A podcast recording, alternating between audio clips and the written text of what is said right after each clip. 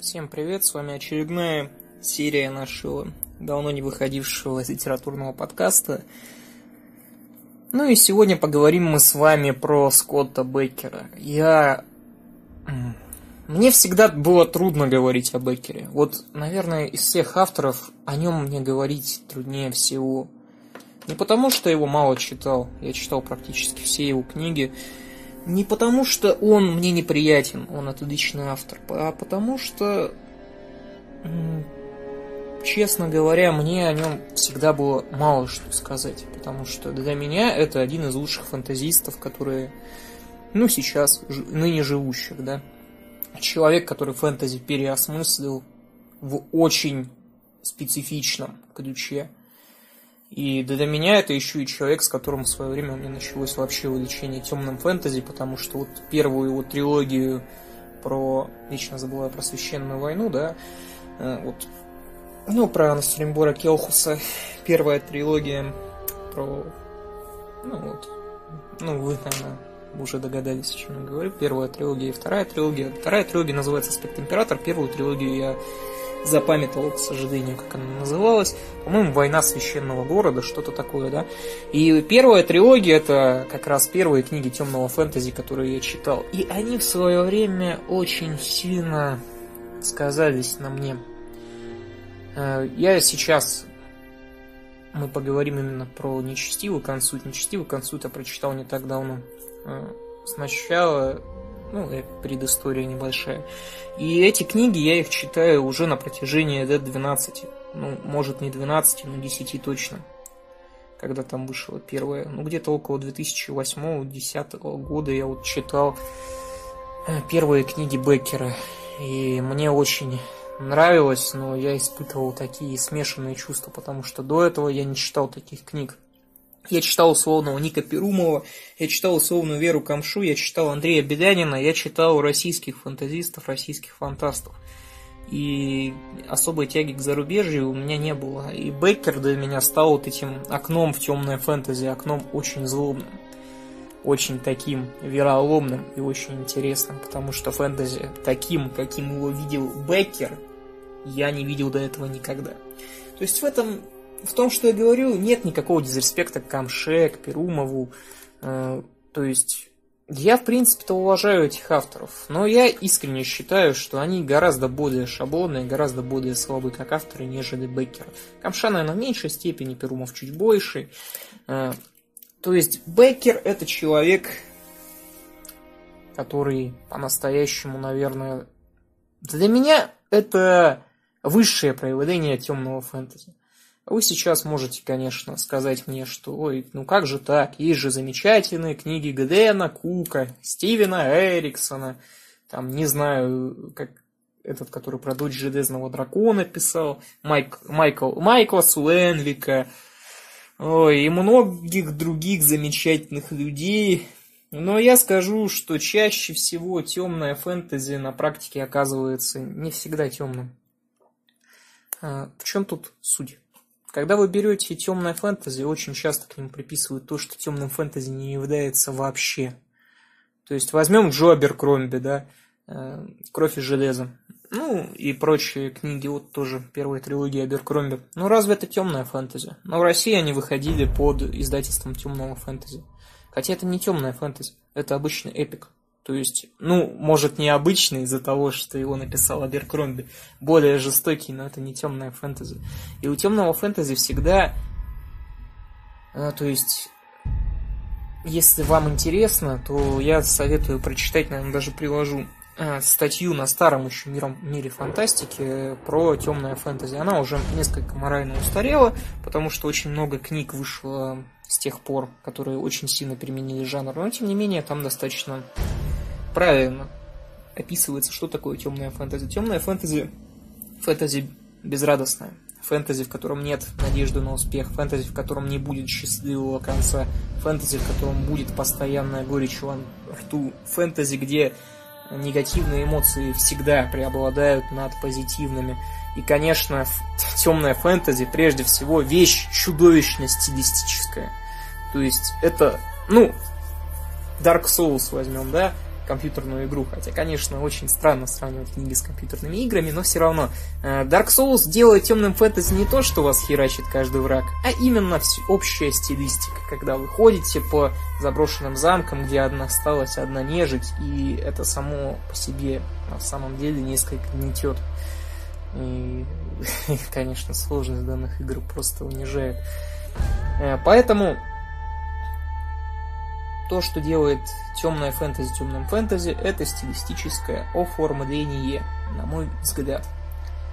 Наиболее сильно в этом плане является как раз Бейкер. Бейкер невероятный стилист. То, как он расписывает свои истории, это просто удивительно. Я читал много отзывов к книгам Бейкера, в том числе и к нечестивому консульту, и там один из первых отзывов, написанный еще, по-моему, в семнадцатом году, когда только эта книга вышла на английском языке. Э, то есть э, он такой весьма средний, и в нем говорится о том, что во многом Бейкер подражает э, Толкиену. И я вижу только одну параллель, что, то есть я с этим отзывом абсолютно не согласен, я вижу только одну параллель. И в основе саги Толкиена и в основе саги Бейкера лежит одно и то же. Это банальная история, очень талантливо написана. Невероятно талантливо написана стилистически, за счет того, что мелочь, ну, так сказать, Э, все это познается в деталях. Чем лучше автор, тем он лучше прописывает. И как раз за счет умелого мастерства именно писателя эта история становится гениальной. Ну, это вот правда. И это относится как к Толкину, так и к Беккеру. Беккер автор более жестокий. Э, Беккер переосмысливает фэнтези.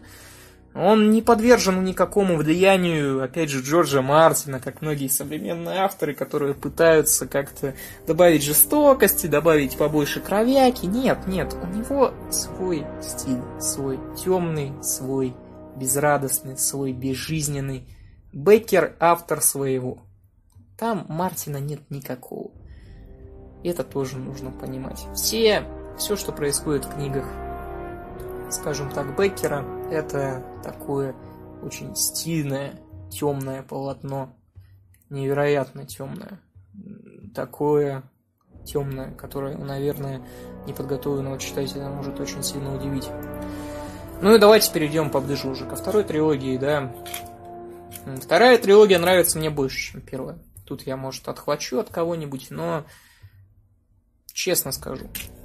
Скажу честно. Первой трилогии меня очень смущало такое псевдоисторическое повествование.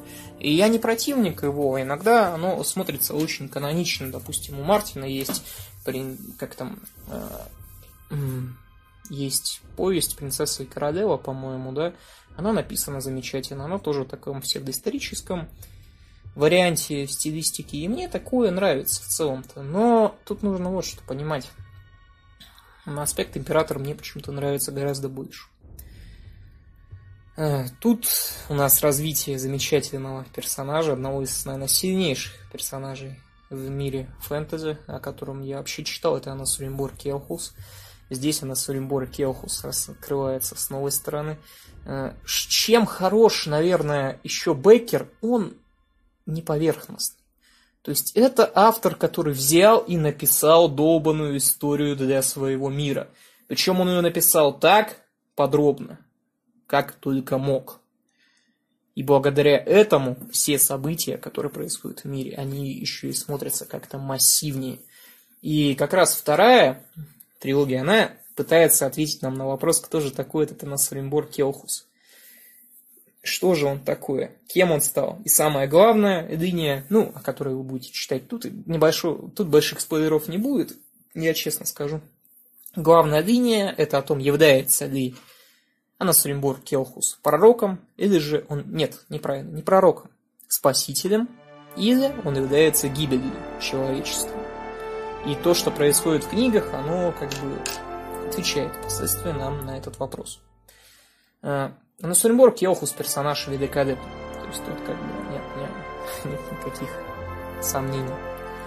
Мы видим фэнтези с таких ракурсов, в том числе и нечестивом консульте, Консует венчает всю эту сагу, Консует заканчивает ее, Консует подводит к новому началу. Мы видим в этом фэнтези пересмотренные штампы классического высокого фэнтези. То есть главный герой. А кто у нас тут главный герой? Главный герой у нас, во-первых, их несколько, да. Это и какой-то король, покоренный Келхусом. Это и Друс Акхимион, который стар, который уже, который волшебник, да, но это скорее такой волшебник, это не Гэндальф, это совсем не Гэндальф, и не, не, не брат Митрандир. Это очень уставший, изломанный человек, который абсолютно не верит в себя. То есть в книгах Бэккера видна эта надломленность. То, чего обычно в фэнтези нет. То есть обычно в фэнтези это книги про таких веселых парней, никогда не унывающих. А в книгах Бейкера показывается то, что есть в реальной жизни. Это надлом. То есть, если у тебя умерла дочь, то фэнтези это на самом деле долго не переживается. Там сразу же герой находит новое начало, новую женщину, Тут все гораздо более сложно, гораздо более неприглядно, гораздо более здорово, поэтому Беккер автор поистине великолепный. И нечестивый консует – это, как я уже сказал, завершение. Во-первых, это здоровенная битва, то есть почти на всю книгу. Э, те, кто не любит баталии, они, ну, может и не особо впечатляться, но даже баталия здесь описана так, наверное, как э, во многих книгах, гораздо лучше, чем во многих книгах до нее, да. То есть это и там есть, вот там вам и героизм, и одновременно героизм показан с другой стороны. В чем ирония, в чем сила Беккера? Он может показать героизм с такой стороны, с которой мы его не видели никогда. И о нечестивом консуете он снова проворачивает это. Смысл заключается вот в чем. Нечестивый консует эта книга великолепная. Я, я рекомендую ее читать всем. Но перед этим прочитать, конечно, первую трилогию и вторую трилогию. А, это книга, которая является таким завершением, великолепным завершением. Э, поистине эпичным, поистине темным, как и во всяком темном фэнтези. Это именно эталон. Беккер это не только фантазист. Беккер первоклассный писатель. И это, по-моему, вот уже весьма очевидно. Безусловно, будут еще книги по этой вселенной. Я их с нетерпением жду. И в целом желаю Беккеру больших творческих успехов, потому что, на мой взгляд, я никогда не питал особой любви к данному автору. То есть, если меня попросят назвать, назовите трех ваших самых любимых фантазистов. Я там начну, там, ну, скажу, естественно, Терри Пратчетт, скажу там, не знаю, Джобер Кромби, ну и третьего кого-нибудь придумаю. Беккера я не назову. Но одновременно Беккер внушает такое уважение именно своим писательским мастерством и масштабом того, что он делает, что я считаю, что его книги обязательны к ознакомлению каждому любителю жанра фэнтези. Ну, на этом, наверное, все. Увидимся скоро, через полгодика. Пока.